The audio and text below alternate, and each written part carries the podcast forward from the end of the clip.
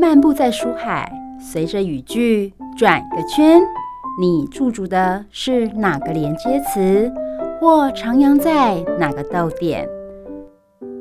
就让幸福小书签陪你寻味在人生智慧的每个段落。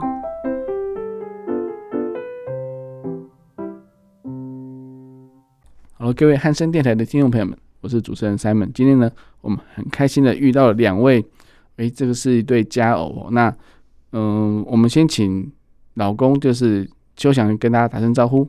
大家好，我叫秋翔。诶，另外一位是花花，诶，跟大家打打声招呼。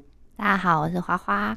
诶，想问一下你们两位的组合哦，就其实，嗯、呃，我们今天可能会会探讨到，就是说一个一对青年创业的一个历程，但是他们的创业非常有趣，是。他们结合的兴趣哦，那有些人会觉得说，兴趣可以当饭吃吗？兴趣不就是呃，就是诶，在工作之余调剂身心的一个很好的一个呃管道而已。但是，诶，他们怎么样去面对这件事情呢？我们先请秋翔来分享一下，你现在在做什么？哦，我现在在做吉他的教学。嗯哼，哦，所以是自己有一个吉他教室吗？嗯，是就。有在外面的音乐教室接课，也有在自己的工作室接学生，这样、嗯。哦，那在你这个诶、欸、当吉他老师之前，你有诶从事过哪些方面的工作呢？工作，嗯，最一开始是学生时期打工啊，那算吗？嗯，当当然算了，因为那是你的工作经验啊，经历。对啊，在餐饮业打工，嗯、然后在中间大概到大二开始就有我去玩乐团，然后就跟外面的一些前辈认识，嗯哼，他们就介绍我到。音乐教室，对，去教课，然后后面我才又去进修音乐系，那个台北艺术大学，他是修流行音乐，然后进修完之后就跟着里面的老师做一些音乐制作，例如说电视剧啊、广告的配乐，或是电影的配乐这样。嗯哼，然后后面就因为疫情关系，所以又辗转又回到家里附近。做音乐教学的工作，哎、欸，所以你有业界的经验，对不对？嗯，是，就是你有一些配乐啊，或者是做音乐的经验，所以其实，呃，你也算是一个非常有经验的老师哦。那你在呃教导就是所谓的吉他教学的时候，嗯、有设年纪的限制吗？没有哎、欸，因为我觉得这个其实大家都会想学，然后我觉得想学的，当然不同年龄层来的他们的诉求会不一样，嗯，但就是我们能给的就是。因为是一对一教学啊，嗯，所以你想要学什么，想要什么，你跟我点餐，我就给你什么。是是，但是你可以量身定做说，说哦，你没有弹过，你想要弹很复杂的曲子，那就要比较久的时间。哦，嗯、对，哎、欸，但其实很大家来都会学流行歌啦，嗯，但流行歌其实没有什么，我觉得没有什么是真的复杂，很复杂，但它可能原曲会编的很复杂，嗯，但是我们可以把它编的适合。你上手的程度，就是几个和弦就可以把它处理掉，这样。所以我可以把复杂的歌弄得简单，这样让你还是可以弹出那个原曲的感觉。嗯嗯，因为你有你有你有真的在业界的经验，所以会有做编，对对，你有编曲的经验，所以其实可以先把它简化，至少让学学员有，哎，第一个时间就是就有成，哎，成就感这样子。所以他们就是在学习流行乐当中，你有遇过比较？哎、欸，复杂的要求吗，就是比较困难的要求吗。困难的，我我印象最深刻的，啊，嗯，就是他来跟我说，他上两次课，但他完全没有学过。嗯哼，他下脸，他只能上两次课，他就要去表演了。但他完全没有学过。等下这两次课有没有隔多少时间呢？就一周，一周里面上两次，一周里面挑只能上两次。对，他只能来两次，对，来两次，然后。再下一次，他就要他就要去表演这样子，对，他就要去表演自弹自唱啊，自弹自唱，然后哪一个曲子呢？忘记了，但，但我那时候我就处理方法就是就是给他很简单的。和弦，对和弦，那和弦他也绝对没办法弹一整个，嗯，那我们就是用最必要的，可能就是低音，嗯，那他右手很简单的稳定的节奏，嗯，那其实这个概念就像是你一边打拍子，嗯哼，一边唱歌，嗯。那只是在唱歌的过程，左手要加入，对，移动你去按在第几格，嗯，这样子，哦，所以其实有点在刷刷刷，对对对，刷简单的和弦，刷简单和弦，但是因为你不能太复杂，不然他会忘记歌词，对对对对对，哦，所以真的老师真的很辛苦哎，那这应该是最困难的吧？因为两节课而已，对，那他应该很认真吧？不然他如果不认真，你你这也没办法、啊，对不对？对，就对，所以主主要还是要靠学生自己回家花时间练习。对，那我们就把方法给他。嗯哼，对啊。所以其实吉他难是难在左手的，就是就是调性的那个部分，对不对？我我觉得难的，看每个人觉得不同阶段会觉得难的地方不一样。嗯哼，像初学一定会大家就觉得左手很难。对，因为压的、啊、对，因为左手要按来按去啊，然后又痛，然后又不灵活。嗯嗯。但为什么？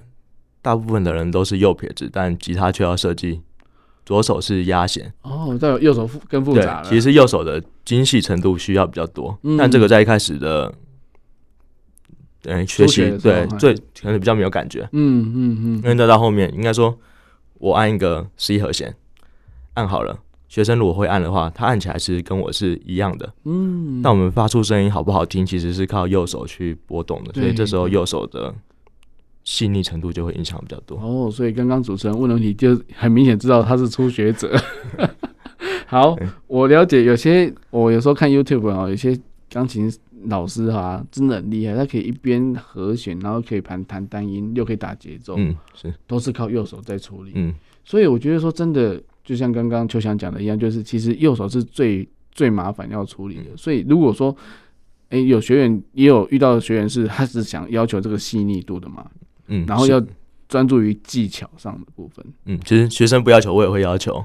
真的吗？对，因为这个东西你必须弹出来好听啊。嗯，因为他弹到一定程度都会按了之后，他就会发现，那为什么我左手按的跟你一样的和弦？嗯，但为什么弹出来力道就是不一样？对对，那你就必须去很仔细的去哦注意自己的每一个力道啊，或是去磨它的它的位，对，甚至速度啊、频率跟力道用力，因为。吉他很很忠实反映出声音，对对对对，你是木吉他嘛，对不对？木吉他、电吉他、电吉他、乌克丽丽都有。哦，乌克丽就相对比较单纯，对，相对简单。嗯嗯。所以其实，在木吉他，我相信这是很大的一块市场。就是说，其实每个人在学木吉他的时候，当然很多情绪上的抒发什么，都是透过诶，从以前的民歌哦，民歌哦，这还有主持人偷偷年纪，民歌时代到现在，其实，在木吉他还是屹立不摇哦。嗯。那那所以在教学当中，你也是可以带着学生，哎、欸，就是啊，至少从你的教室走出去的时候是不会让他丢脸就对了。对，对。所以所以有有限限制，就是说或者说有没有一个设定，就是说，哎、欸，大概多久就是可以完完成一个比较稍微成熟的阶段呢？其实有些学生都会说来说要学多久，那我给的回答都会说，其实现在网络资源很发达，嗯，但我觉得一开始要学的就是你先有一个。正确的动作哦，对，还有先我给你一些观念，嗯，那后面的其实我给你这些观念之后，你就可以有这个原则，嗯，照这个原则去网络上面找到很多资源啊，不管是什么影音平台之类的，都是可以找到很多教学，嗯，但你有一个这个大方向，一开始什么应该怎么做，你自己就比较有思考的能力，嗯哼，那嗯是大概，所以你这样子学生在外面自己学，他就不用再来啦，但他们其实在网络上学还是会遇到问题啊。对，就是你还会弹，那弹还是会有不懂的。我相信秋翔不是在唱播，他不是那种以前的师傅，就是哎、欸，我的留一手不教，然后你回回去碰壁之后，你自然就会回来。嗯，但是我觉得你大方向，你该教都教了，然后他仔细学，他觉得 OK 啊，没问题啊，可以不用再再花钱找老师，就发现还是有障碍的时候，对，因为就会回来。对，因为还是会有很多细节，嗯，他可能自己摸的时候，因为影音平台他没办法去帮你说，哦，那你这个手。这个角度要高一点，嗯，或是要低一点，这个是有时候是没办法，没办法，就是真意会不能言传。对，而且这也不是说你一堂课我就可以教会你的，嗯，你可能自己，所以有些学生他会觉得，他可能练一段时间再来，我也会建议说，那你就练一段时间再来，哦，因为通常你练一下之后，你就会发现这里好像没办法进步了，嗯，会卡住，对，那我你再来上也 OK，但是会不会有这种状况，就是他的姿势已经固定习惯，但是这姿势是错的？会，就是那种是先学过的。对，那你要你要怎么矫正他？会比较头痛。对，那就只能一直提醒。哦，一直提醒。对。哦，所以所以还是因为那个会影响到他以后的发展。对对对。哇，那真的是很辛苦。但是我觉得这个教学就算有难度，或者说学学员的状况可能都不太一样，但是对你来讲，这都是很擅长的事情，而且也是你的兴趣。嗯。所以你除了在上课之外，平常在你的工作室，你还会做什么事情呢？就我想过。我如果不教课，因为我一直问自己说，这到底是不是我的兴趣啊？嗯，嗯，所以我觉得，那我自己如果不以这个为工作，我还会弹吉他吗？嗯、但我自己就算没有课，我还是会想要去找一些喜欢的歌，嗯哼，或者我平常喜欢看卡通，嗯，我也会听到那个可能他片头曲、片尾曲，嗯，也会想要把它弹出来，嗯嗯，或是就把它模拟，可能去做它的鼓啊、它的贝斯啊，嗯嗯嗯，把它做的像这样，嗯哼。然后你会有自己一个影音平台来来来做一些，也不是说不是为了宣传，而是说让自己、嗯、自己有一个记录一下，记录这样子。嗯、对，那其实大家也会看到说，哦，原来郑老师这么厉害，然后就想要来学这样子。嗯，所以所以其实除了这个之外，那你还会有一些创作吗？创作早期前也没有很早期啊，前几年 就是在音乐制作公司的时候会有。那个需求就会要写歌了哦，对，嗯，那就会写歌卖歌，词、嗯、卖词卖曲这样，嗯嗯嗯嗯，然后有时候像要追女生的时候，就会写歌，哦、或者要最一开始、哦，等一下问一下问一下花花好了，写母亲节的歌送妈妈这样，嗯、是是是。是之类的。好，我们绝对不会问说你写几首，然后花只收到几首这样，其他到哪里去了？我 没有开玩笑。哦，所以其实这也是一个很好的一个工具。那那我意思是说，其实，在在目前为止，你现在有自己的工作室，然后有固定的学生，嗯、那也可以做你一些自己的事情，感觉上就是一个非常好的一个状态啊。嗯、那那你不管疫情疫情之后，就是慢慢的越来越稳定的嘛。嗯、所以呃，你会觉得说，哎、欸，在这个状况之下，呃，就是结婚之后也开始有其他的规划吗？其他的，因为现在其实我们算是有一个小朋友了，嗯哼，有一个三岁的小朋友，嗯哼，要照顾。嗯，然后现在主要是以，因为最近在忙瑜伽教室。哦，那、啊、我自己的工作室就一直有稳定的学生这样，嗯嗯，那当然目标是可以只接我想接的学生。哦。对，等一下你要挑学生就对了，对，就因为有些学生他是可能比较不认真啊，哦，对，或者是态度比较消极啊什么的，嗯嗯嗯，嗯。但。我就把它当做工作嘛，当做工作的一部分。嗯哼，嗯哼，那我还是会教课啊什么的。对对对，所以当然目标最好是我可以厉害到，嗯，我直接很认真来学习的学生这样，嗯、那我还是可以维持一定的学生量。嗯嗯嗯。其实其实我我记得你有写说你想要教出一些可以当老师的学生。嗯。对，那那或许就是把你的理念再推出去那种概念。嗯这我觉得这是一个很好的一个、嗯、一个一个起点，也就是说，呃，你把你你对自己的期许就是不是学生会弹就算了，嗯、而且他还要会教，嗯、那那代表说，其实在，在呃这这件事情上，你是想要做做蛮永续的感觉。现在很多是讲永续、嗯、永续经营，其实那些学生出去之后，他如果真的当老师，他还是会回馈回来的。嗯，所以我觉得，嗯，可能在这个事情上慢慢的酝酿，嗯、我觉得真的很棒哦。好，那我们现在问花花，花花真的很辛苦哦，在好早期，刚刚讲的早期，您的工作是什么呢？嗯，我之前是护理师，伟大的护理师，我们要为你敬上最大的敬意。好，护理人员真的很辛苦哦。那你大概做了多久时间？我大概在护理行业待了快要十年。嗯哼，嗯，所以在呃，都是在什么样的场域呢？嗯，一开始我我从二十岁毕业就是进大医院，嗯哼，然后持续待了很长一段时间，才在最嗯、呃，就是前段时间，大概一两年前才开始进入诊所，嗯哼，嗯哼，然后在医院的那段时间，就是我人生中 嗯比较不会照顾自己的一段很长的时间，因为我们会很专注的在照顾别人，不管是病人或者是任何。也许他来到你身边，他需要你的人，大多是病人啊。呃，的确是哦，就是因为你们在上上班的时候，在值班当下，其实你们除了工作很忙碌之外，其实会会被人家 Q 来 Q 去的。嗯，那其实都是别人的事，对，然后都会忘了自己的的事情哦。那那其实这个专注力也会造成，就是上班之外的时间几乎都是放空啊，或者耍飞或等等，会这样子吗？还是睡觉这样？嗯，因为。那时候我还很年轻，嗯，然后我是一个，我其实不太不太擅长独处，哦，所以我下班之余的时间，这是一个很疯狂的年轻时 时候。我因为年轻嘛，所以都会上夜班，嗯，我是那种上了大夜班会去找各种事情，例如说去画画，然后去去，比如说做手工艺啊。嗯、然后那个时候我有就有接触一点瑜伽，去做空中瑜伽，嗯、然后去唱歌。嗯哼。然后可能整天我都没有睡觉，然后我会晚上再回医院上班。哇！因为我觉得睡觉很浪费时间，嗯、我工作已经很忙了，我没有我自己的时间，我一定非得用这些下班时间去填满。对你，你你那些没有做的事情，对对对，我想要弥补这些事情。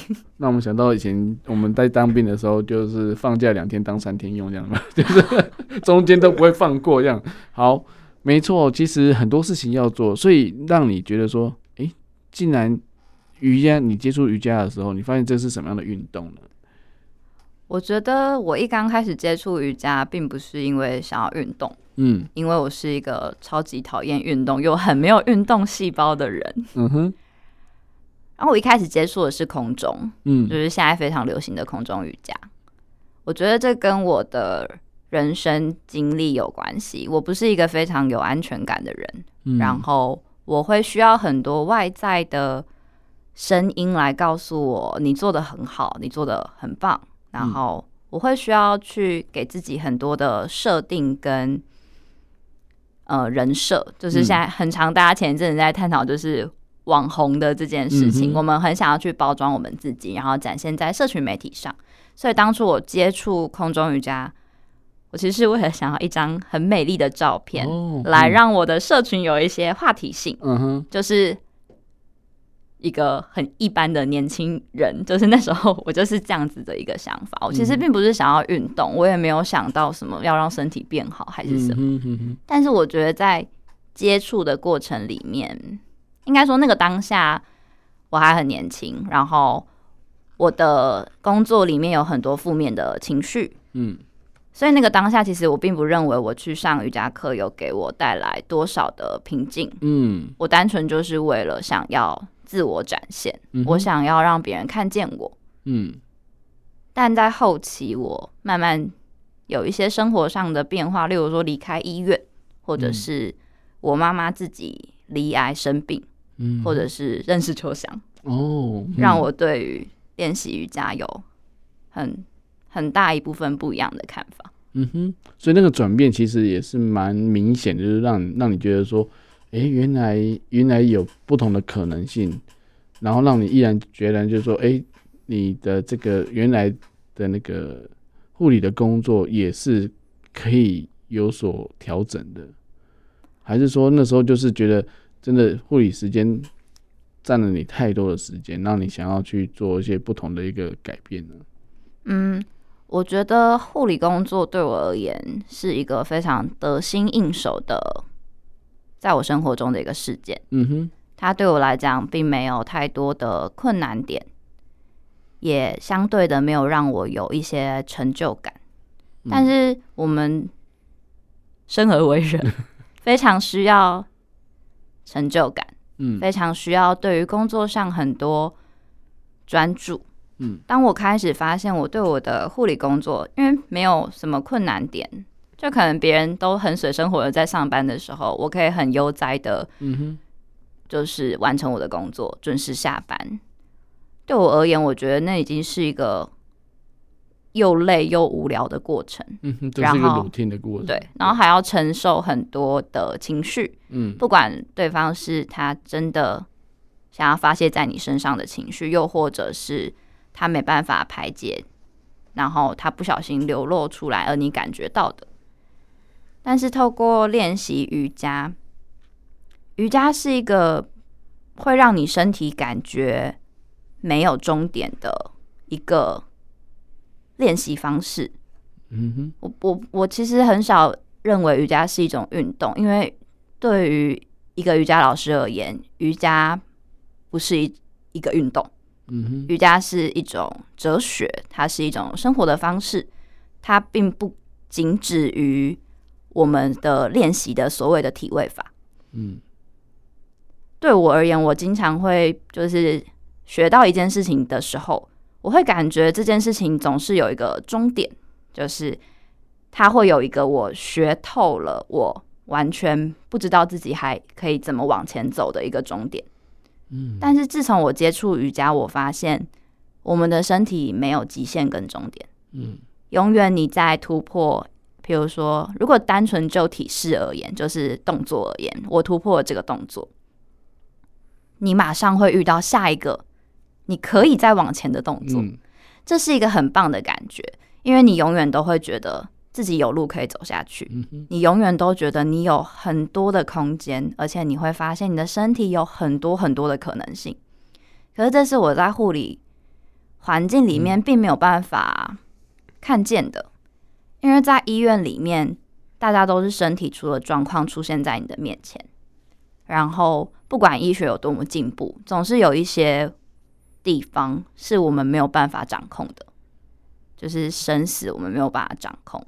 你要生病，你什么时候会变好？你什么时候会变得更糟？我们没有办法掌控。有很长一段时间，时间我在问自己：如果一个病人从我的手上离开，我是不是少做了些什么？我是不是做的不够好，做的不够多？但实际上，你去思考这些问题的时候，它没有答案，而且你甚至也不不知道自己应该还能做些什么。我觉得这是最无力，在工作上最无力的是，你并不知道你还能再做些什么。然后在照顾别人的过程中，其实你没有办法照顾你自己，你会有很多情绪没有办法被排解，你会有很多的状态，其实你根本不理解你的身体。你在用你的身体去，好像你在用你的身体去换别人的健康，或者是你在用你原本该给你家人的关心去关心其他人。我觉得这是一个没有办法看向自己的状态。但是在瑜伽里面，我们一直在学的是。动作其实你能够做到什么都不是最重要的，最重要的是你能不能在那个动作里面看见你自己。现在你的身体是什么状态？你的肌肉哪些有在用力？你有没有办法好好呼吸？所有的状态都是关注向自己。然后，当你更了解自己的时候，你的身体会告诉你很多的讯号跟声音，让你去做更多对你身体而言更好的决定。所以，我觉得我是从。并不知道自己想要什么，从事护理行业，然后从照顾别人，然后学着练习回来照顾我自己。嗯哼，对，为自己多想一点嘛，对不对？所以，呃，跟跟先生结婚之后，哎，他没办法出国，这对你来讲，哎，刚好你离职，对不对？对。所以那时候就是一个很很好的一个转捩点。那他他没办法出国之后，你们两个就一起来做这件事情嘛。嗯，他没办法出国之后，我就回到家里附近的小诊所。嗯哼，然后刚好很巧的就是有一个机缘，嗯，刚好在培训瑜伽老师。嗯哼，然后我就请了一整个月的假去培训。所以其他同事没有说你疯了吗？你他们觉得我在做一件嗯不合理的事情。嗯，他们觉得这件这路怎么行得通？怎么可能？嗯嗯。我也是保持着一半一半，我不确定我会走到哪里，可是我想要试试看。我想要，我从小不是一个有梦想的人，我从小都到大都不知道自己应该做什么，所以我想要试试看。我想试试看人家说的那种什么叫做把梦想当饭吃，什么叫做兴趣可以变成职业，什么叫做工作的时候可以很快乐。我想要试试看那是什么感觉，哦所以我决定去。尝试，如果瑜伽是我喜欢的，那如果它变成我的职业，我会不会比较快乐？嗯，事实证明，嗯，有一些不一样。自己做瑜伽跟当瑜伽老师是有不同，没有错。但是我觉得我得到的反馈都是让我快乐的。哦，所以我们来讲谈一下，就是你现在是瑜伽老师，你的教室也是跟跟秋翔一样，都是在自己的自己的领的一个空间里面。那呃，这个这个课程的安排，或者是说。诶、欸，当然不只是你一个老师，因为一个教室一定要很多老师嘛。那你怎么样去类似招兵买马，或者找好朋友一起来做这个事情？哦，因为我入行的时间其实算短，如果要论人脉资源，我绝对没有入行久的老师多。嗯哼。但对我而言，我觉得一个瑜伽，一个瑜伽老师，一个好的瑜伽领导者，他的生活经验，他对瑜伽的理解。他对于他自己的了解，这些远比他教多久瑜伽更重要。嗯，对，嗯。所以对我而言，我自己就是新手老师，我也喜欢找新手老师。嗯哼，哦。第一个是我们也许没有这么多的机会可以被看见，但我们总会需要开始，我们必须开始才能进步。就像很多人会问我说：“老师，你觉得我适合练习瑜伽吗？”没有人不适合练习瑜伽，就算你很僵硬，就算你没有办法好好的完成某一个动作，你都可以练习。有的人会觉得，可是我不厉害，可是我还很没有体力。我可能做一两个动作，我就累得哇哇叫了。但是如果你从来都不开始，你就没有办法去到远方啊！你必须先开始走，你要先走，你才有可能变厉害。对我而言也是，我是一毕业就出来教课的。我必须先做，我才知道我缺什么，我才能去补足，我才能变得更强。所以我觉得对我而言，当然有经验的老师都非常棒，就是大家都有自己的想法去。引导瑜伽这件事情，但我们也更愿意把这个机会给没有经验的老师。嗯，因为教学的热情跟教学的时间没有关系，你的知识、你的知识量，还有你能够传达给学生的，跟你教课的时间也没有关系。你对于瑜伽的理解跟时间也没有关系。也许有，但是我觉得更重要的是那个热忱的感觉，因为对方能够感觉到，嗯，你对瑜伽的喜爱跟热忱。对，这个其实，诶、欸，我们撇开专业不讲，其实这瑜里面刚刚其实花花已经讲到很多瑜伽的专业部。那既然有大家都是一样的老师的专业的话，其实它程度是一样的，给的是一样，但是差在哪里？就差在那个热情。也就是说，你对如果说这个老师对瑜伽有相对这样的热情的话，学员会感受得到，就是。哦，在这边上课比较开心啊，或者说也比较有体悟啊，或者说诶，老师可能比较细心一点哦，因为他对于他知道诶，新手的人会有遇到什么样的状况，那当然会会多一点耐心，或者多给一点时间。我相信其实学员都会感受得到，所以这也是有别于就是其他就是当然不是说资深老师不好，而是说这也是一个新手老师的一个很好的一个机会。所以我觉得说，其实在一个瑜伽教室里面，嗯、呃，都是。都是新手老师比较多的话，那所以学员的选择，他会会不会说，嗯、呃，我会找老资深一点的，还是说比较会教，会不会有这样的要求呢？我觉得学员不太会有这种要求，但他们反而会比较在意的是，他今天来上的是什么样的类型的瑜伽哦。然后当然，老师自己本身是重要的，嗯，学员进到你的课堂上来，你的状态、你的形象。你所说出来的话，你给人的感觉，这些都是重要的。嗯，因为，嗯，人跟人之间的相处是是会非常有感受的。特别是，呃，瑜伽教室虽然练习瑜伽是个很棒的状态，但是说白了，学生也是花钱来的。嗯，你必须给他相对应的东西，不管你想给他什么。但这个东西要对我们两个而言都要是有价值的。嗯哼，学生大部分来，他希望可能他的身体得到更多的缓解，一些腰酸背痛啊，或他可能希望自己变得更柔软，或他其实单纯只是需要一个可以让他保有自己的空间，就是在这个瑜伽的练习空间里面，他可以完全拥有他自己。那老师能不能给出相对应的？你有没有足够的专业知识可以带领你的学生去放松他的身体？你有没有足够的稳定性去接受学生进来的时候他想要释放的东西？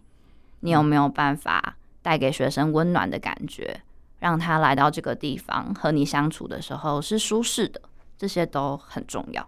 嗯，所以其实我觉得花花在教室的经营上来讲，还有就是让我觉得很耳目一新哦，因为我觉得说，嗯。就瑜伽教室嘛，就上课嘛，时间到开始，然后诶，都、欸、大家都动作一致这样子。其实里面没没干到真的很多，就是嗯、让人家觉得说，其实瑜伽是一种生活经验的一个交换。那或许可能老师把他的经验，就是就是传授出去的时候，学员也会心领神会。那刚刚你有提到说，诶、学员来到教室。不知道会带什么东西进来，我就是有时候会有一些分享，就是说，哎，我最近糟透了，或者怎么样，或者说，哎，哪边扭到、伤到什么，老师可以帮我等一下哪边可以帮我加强一下，会有这样子的一个想法吗？大部分会有，通常，嗯、而且通常是学员开始很嗯，可能他第一次遇见你的时候，他不会跟你说太多，嗯，但如果你是，就像人家会说，嗯，你会有你的医生缘，你会有你的老师缘，嗯，有一些大家觉得很棒的老师，不一定是你觉得你也喜欢的，对。但如果这个学员他的就是频率跟你很相近，他喜欢你的教学，他会慢慢的把他生活上的一些困扰带来问你，嗯哼，然后。他会把他身体上的不舒服，因为他信任你，所以他会想要寻求一些解决的方式。嗯，然后我们老师最重要的就是要学会去解决学生的问题，因为我认为一个瑜伽的领导者，一个瑜伽的老师，他并不是只要会带学生做动作就可以了。嗯，学生之所以想要来练瑜伽，他一定有他。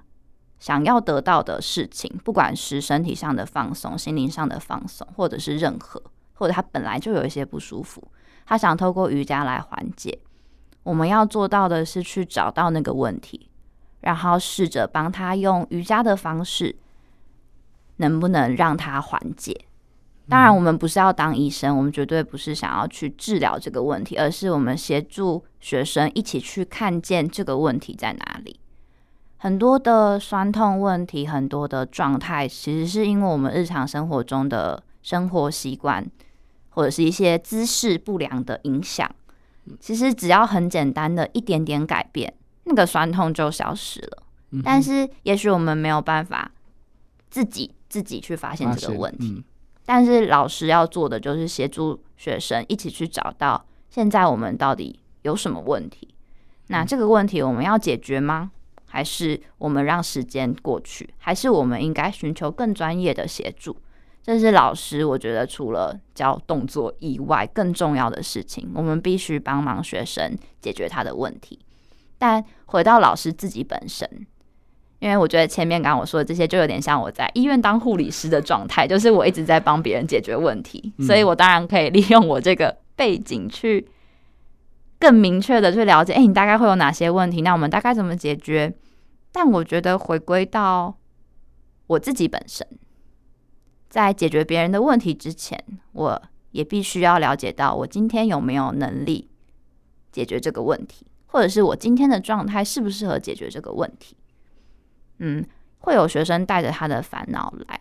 前阵子我有一个学生，他健康检查，嗯，不理想。嗯然后他约了我一堂课，他那天还下大雨，然后淋得很湿。然后他来到教室的门口跟我说他，他今天可能没办法上课，然后他觉得雨很大，他全身都湿，他可能需要回家。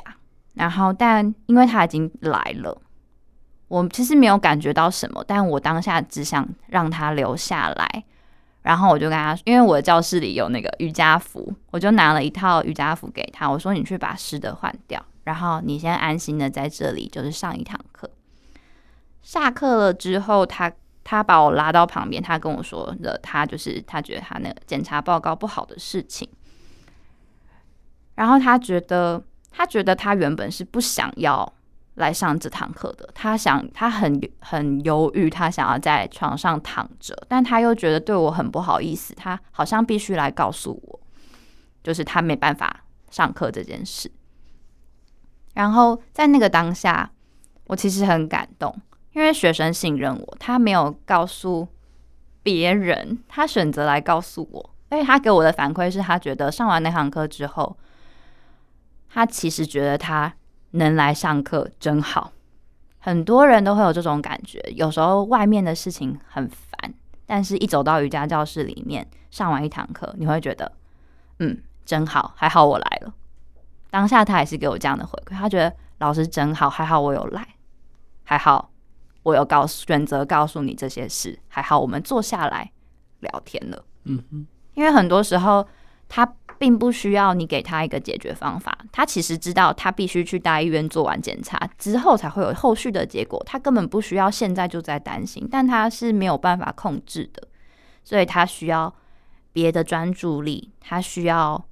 再一次把专注力放回到他自己本身，透过瑜伽的练习，透过在那些动态体式里面的专注，他完全只专注在现在这个当下，就是我们很常在提的所谓的正念，专注在现在这个当下里就好。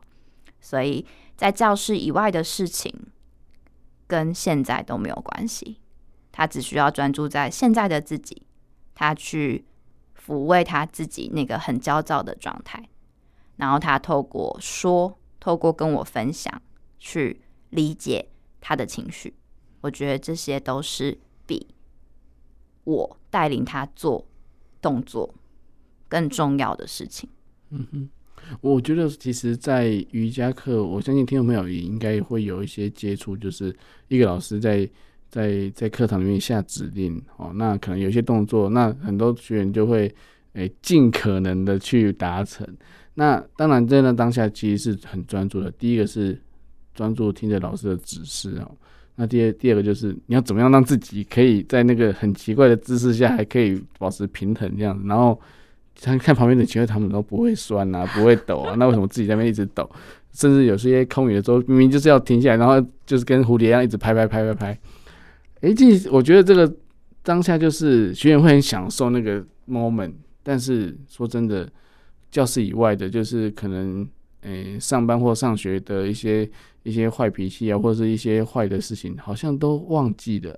所以在那个当下，其实呃，可能你就是只有只有跟老师之间的对话，或是你跟你自己的身体跟老师对话这样的概念，然后或者说你去针对针对你自己的极限哦，这种就是呃，有没有可能在突破这件事情？你你只会专注在这上面，所以反而是让自己的一个。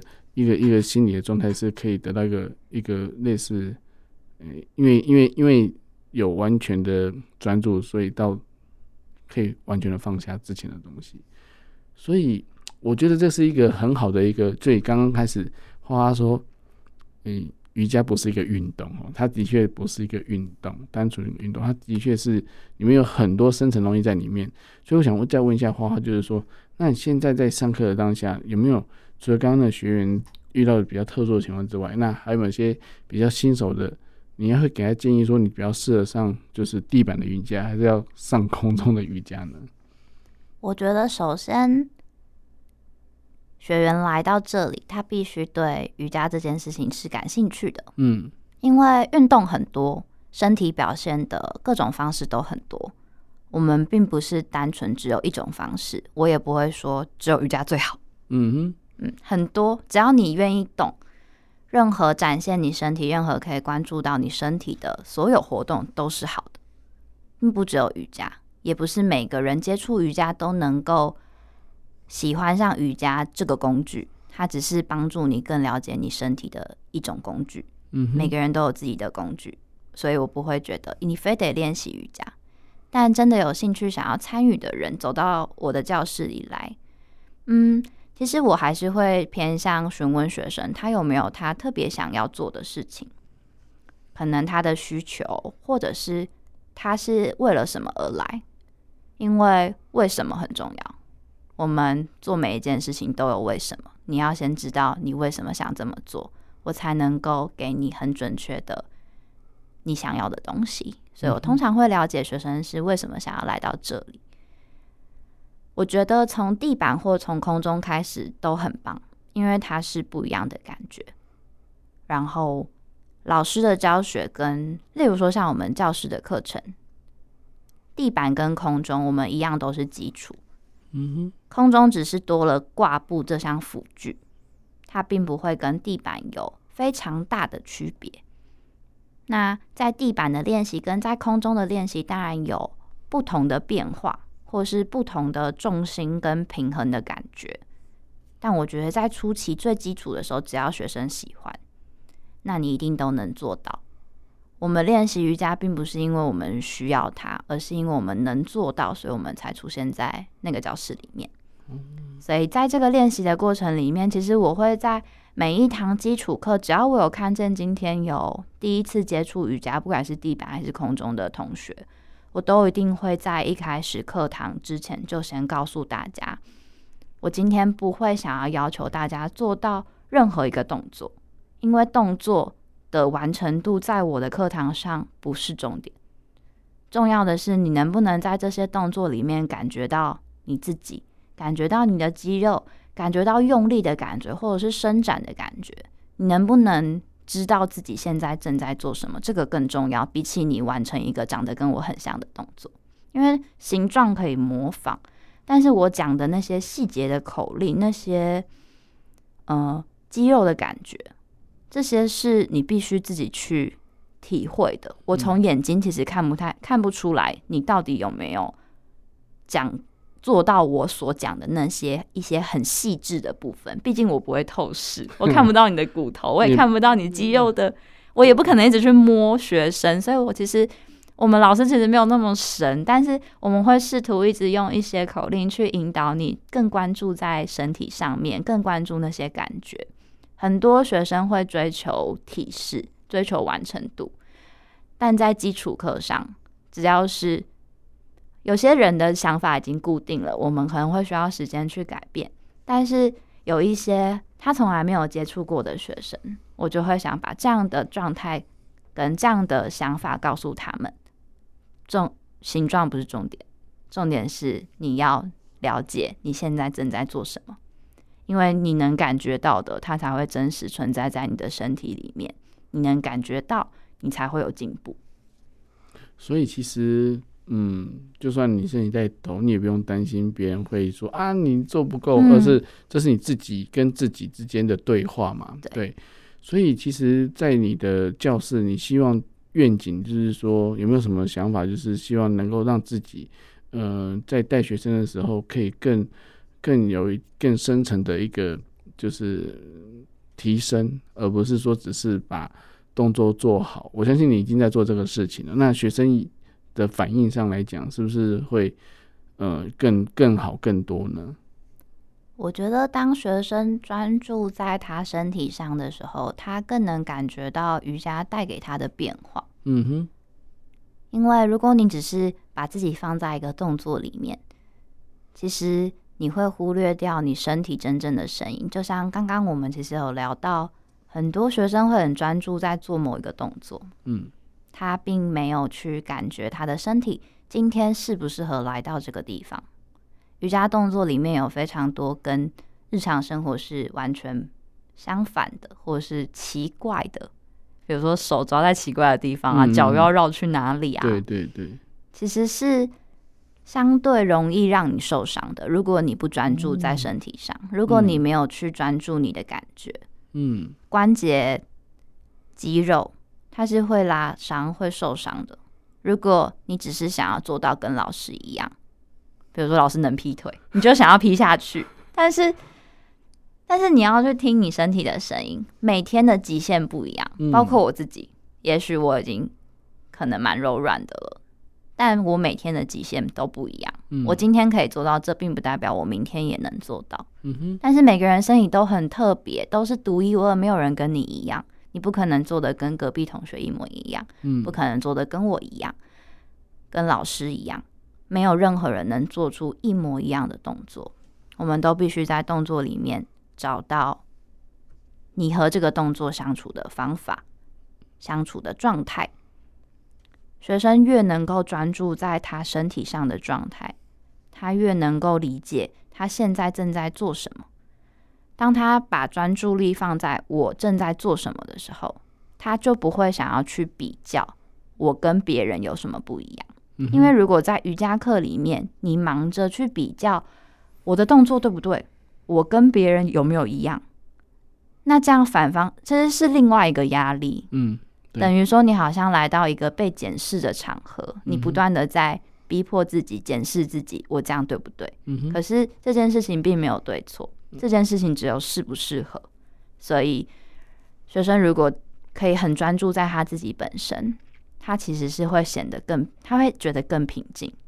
因为如果你很忙于 比较，对，因为瑜伽不比较嘛，我们甚至也不会说跟自己竞赛，因为我们也不跟自己比赛，因为每天都是特别的，嗯、每天的身体都。是特别不一样的，嗯哼，所以我们也不跟自己比赛，嗯，我们更不跟别人比赛。我我理解哦，所以其实那时候应该要更专注在自己，或者说在呼吸上面的一个身体的一个状况。嗯，我我记得我有个经验，就是可能刚刚花花有提到，就是哎、手要穿哪里啊，脚要穿哪里，然后突然老师说，啊，左脚那时候可以抬起来，说左脚怎么可能抬起来？左脚已经踩在地上，哦，那显然是我的重心错了。好，那但老师会用这种方式来提醒说，你你的姿势可能那可能不是错的离谱，也就是你的重心是错的，他就很容易受伤之类的。所以那时候才会发现说，哎、不是为了比较，而是说真的跟人家不一样吗？还是说，你、到底是怎么完成的？但是。呃，如果觉得我呼吸异常急促的时候，或许可能就是没有办法跟自己，哎、心平气和的来来跟自己对话。那显然就是花花所讲的，其实这样就没有达到那个目的了啦。那那我觉得说，其实在一一个一个不管是任何的运动，或者说任做任何的事情来上来讲，其实找回自己原来的初衷是最重要的。那或许借由一堂课，可以让学员可以。有点 reset 的感觉，就是说，哎、我可以离开教室之后，我又是一个重新的自己，或者说，我可以又好像充饱了电一样。虽然可能是身体是疲累的，但是可能是在心灵上是是平静的。嗯，可能在这个过程当中，我觉得瑜伽教室，或者说，哎、欸，就像刚刚就想讲的这个工作室，就是吉他教室，其实你们所散发出来的，带给学员都是一个非常正向的能量，而且，嗯，学员想要。拿到什么回去都可以满载而归，所以我最后想问一下，就是说，哎、欸，你们就是直接回答都可以，就是说，哎、欸，有没有什么什么愿景或者是期待，就是说未来要把这个教室能够做到什么样的规模，或者是说有没有什么样的想法呢？嗯，我我讲嘛，啊，就我其实希望像我我自己，像现在我妈妈了，嗯，她就会。像他以前他都不想运动，然后就会说这边不舒服啊，那边不舒服。嗯，对。他现在有教室，我说那你就下来动一动嘛。嗯哼。又不是没有时间或干嘛的。对，对对。他现在就很闲，你就下来动一动。那他就会觉得，我觉得我觉得他气色会比较好。嗯哼嗯哼。那我也希望附近的阿姨啊，或是什么，不管是阿姨或是年轻的都可以啊，就是大家来，他是可以让自己整个生活是更他自己更满意的。嗯嗯嗯。那我觉得自己满意，然后开心，那也会让自己身体是。更健康的，嗯哼，就是让自己整个身心都是往更好的方向去，而且这还可以带回到家里面，那跟分享分享给家人知道。对对对对。所以，哎、欸，讲一下你们的教室在哪里呢？我们教室在土城延吉街市场里面，哦，叫做慢慢瑜伽。哦，慢慢瑜伽，不用急，千万不要急，哦，慢慢来比较快。好，那非常谢谢今天秋翔跟花花来到节目当中，跟大家一起分享他们的一些创业过程以及他们的理念哦。那希望下次有机会能够再邀请你们在我节目当中。好，那我们时间就到这边，我们下次再见喽，拜拜。好，拜拜。拜拜。